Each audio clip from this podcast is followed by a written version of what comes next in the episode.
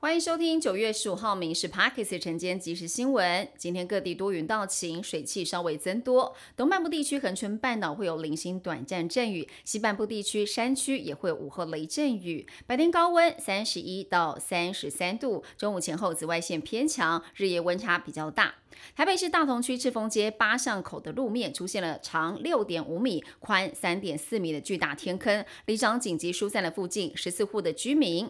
台北市新工处也到场来实施灌浆作业，但是这一次意外的原因是一条通过沟底的空管出现了破洞，导致土壤流失。特斯拉执行长马斯克针对两岸议题再度口出狂言，拿夏威夷跟美国的关系来做比喻，声称台湾明明是中国的一部分，却任性的否认。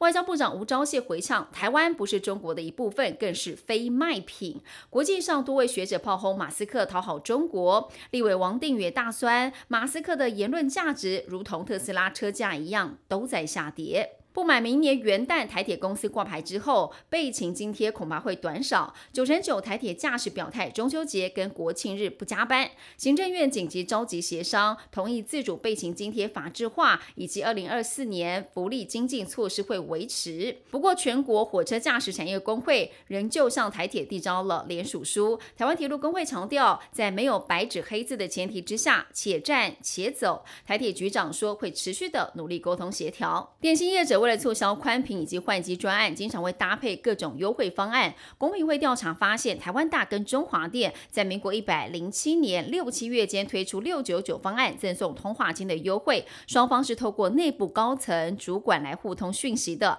同意合意取消特定优惠方案，构成了联合行为。那么公平会对中华电信开出了四千万元，台湾大三千六百元，总共是七千六百万的罚款。这是公平会对电信业者寄出。史上最重的罚款。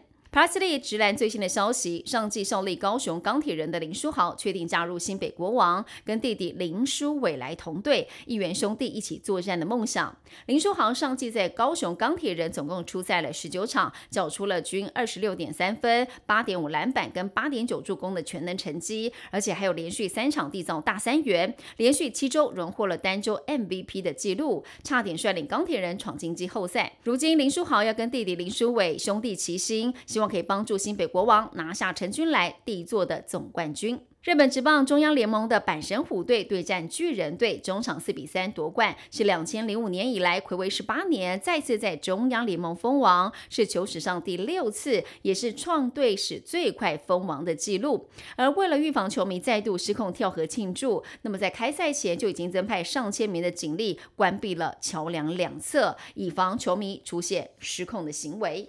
国际间的消息，美国参议院财政委员会今天是二十七票赞成，零票反对，通过了美台避免双重课税法案。参院财委会主席表示，法案强化了美台的伙伴关系。那么，法案也要求完全互惠，因此只有台湾向在台湾纳税的美国民众提供同样福利，法案才会生效。美股方面，在交易商消化了美国强劲的零售销售数据，美股主要指数今天收高。晶片设计大厂安谋在纳斯达克交易所挂牌首。日的股价大涨，中场道琼上涨了三百三十一点，以三万四千九百零七点作收。标普五百跟纳斯达克涨幅都超过了百分之零点八，费城半导体指数上涨了百分之零点六七。以上新闻由民事新闻部制作，感谢您收听。更多新闻内容锁定下午五点半《民事 Parks 晚间即时新闻》。